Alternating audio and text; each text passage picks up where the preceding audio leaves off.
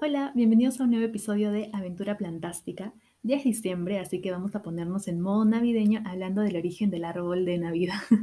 Porque seguro que en estas fechas ya todos tenemos nuestro arbolito súper armado y decorado bien bonito, pero no sé si alguna vez se habían preguntado por qué elegimos un pino o por qué ponemos bolitas rojas o si tenía algún significado poner luces o dejar de ponerlas, no sé. Esto me pasó mientras armaba mi árbol este año porque me dio demasiada curiosidad saber por qué un pino, porque claramente estas especies no son oriundas de Latinoamérica, de hecho son nativas de países en el hemisferio norte por el clima y todo.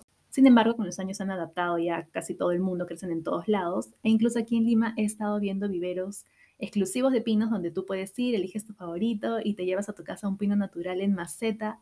Y eso era algo que solo se veía en películas navideñas de Estados Unidos, ¿no? Y saber que ahora podemos hacerlo acá me pareció increíble, es mate de risa, pero quería saber por qué pinos. Entonces, debido a eso, me pareció interesante contarles de dónde venía esa tradición de armar el arbolito tal y como lo conocemos y por qué esa especie. Y aunque hay un montón de teorías e historias, em, la que les voy a contar ahora es la más mencionada por los historiadores y es una que se remonta a hace muchísimos siglos atrás, cuando los primeros cristianos llegaron a Europa para evangelizar todo y se chocaron con muchas tradiciones diferentes a las que ellos no estaban acostumbrados, por lo que las consideraron tradiciones paganas, ¿no? Y lo que ellos hacían para evangelizar a estas regiones era tomar un poco de las costumbres que ellos tenían y cambiar algunas cositas y adaptar sus significados a algo relacionado con Dios. En este momento de la historia, San Bonifacio estaba en el territorio que ahora es Alemania y la tradición más común en ese lugar era celebrar el solsticio de invierno alrededor de un fresno que simbolizaba el Yggdrasil, que era el árbol que representaba el universo según la mitología nórdica, y en su copa, o sea, en la copa del árbol, se encontraba Asgard y el palacio de Odín. Entonces, cuando San Bonifacio vio esto, se ofendió un montón porque dijo que, Odín no era un dios, que el único dios era, era, este, era el cristiano y no sé qué, bla, bla, bla, y decidió cortar este árbol. Y todos se quedaron así mirándolo como que en shock. Y cuando él se dio cuenta de lo que había hecho, solo atinó a empezar a leerles el Evangelio y cortó un abeto para reemplazar este, este fresno y lo ofreció como símbolo de paz. Además, no eligió el abeto porque sí, lo eligió porque tenía una forma triangular y la relacionó con la Santísima Trinidad. También les dijo que este árbol significaba la vida eterna porque sus hojas estaban como que mirando al cielo y que al ser un árbol perenne, o sea, que está verde todo el año, este verdor significaba el amor de Dios, que estaba con ellos en todo momento. Y no conforme con solo eso, lo que hacían los nórdicos para decorar el fresno que ellos hacían era poner un montón de frutos de estación ahí alrededor del árbol, entre, decorarlos y entregarlos como ofrenda y además poner antorchas, ¿no? Entonces, lo que hizo San Bonifacio con eso fue cambiar un poquito el significado. En lugar de frutos de estación como ofrenda a Odín, lo que empezó a hacer fue decorar con manzanas rojas porque simbolizaban el pecado original. Y también empezó a poner velas blancas alrededor que representaban cómo Jesús y el cristianismo iluminaban el mundo.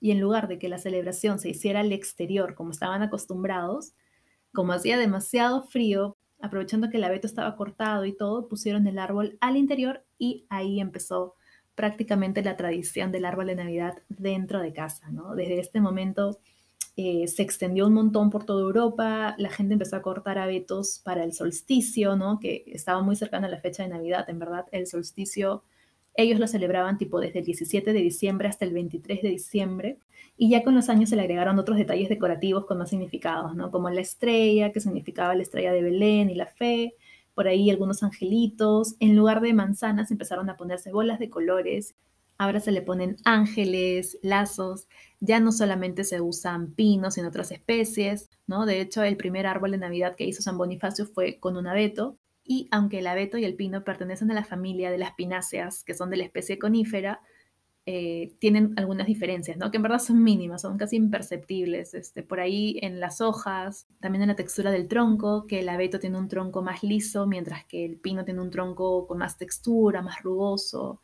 y obviamente en la velocidad de crecimiento, ¿no? El pino se demora mucho más en crecer, el abeto crece rapidísimo. Y nada, eso sería entonces más o menos el origen del árbol de Navidad. Según estuve viendo, el primer árbol de Navidad entonces se había puesto por San Bonifacio en 1605 en Alemania. Y sí, entonces ese sería el primer árbol de Navidad que se armó hace muchísimos años y ya con el tiempo, claro, hubieron variaciones, se extendió toda Europa, vino por América, el resto del mundo y ahora hay hasta árboles de colores, ¿no? El árbol blanco, el árbol rosado, árboles temáticos, en verdad es, es una tradición que se ha mantenido por muchísimos, muchísimos años y yo me declaro fan de armar el árbol de Navidad. Me encanta armarlo, me divierto un montón, me encanta cambiar la temática del árbol cada año, pero no tenía idea de, todo esto que tenía detrás, de todo este lado de la evangelización. De hecho, no soy muy fan de la evangelización porque se trataba de, de chancar otras religiones, entonces por mi parte, me gusta quedarme más con la idea de que los países nórdicos celebraban el solsticio de invierno alrededor de un árbol decorado, ¿no? Me gusta más esa parte de, esta historia. Y bueno, eso sería todo por el episodio de hoy. Espero que les haya gustado, que hayan aprendido un poquito de estas tradiciones. Eh, si tienen la posibilidad de comprar un árbol natural, aprovechen esto para conectar con la naturaleza. Y si aún no han armado su árbol de Navidad, que este episodio sea esa señal para que empiecen a armar y decorar su arbolita en casa. Así que nada, nos vemos en el siguiente episodio. Chao.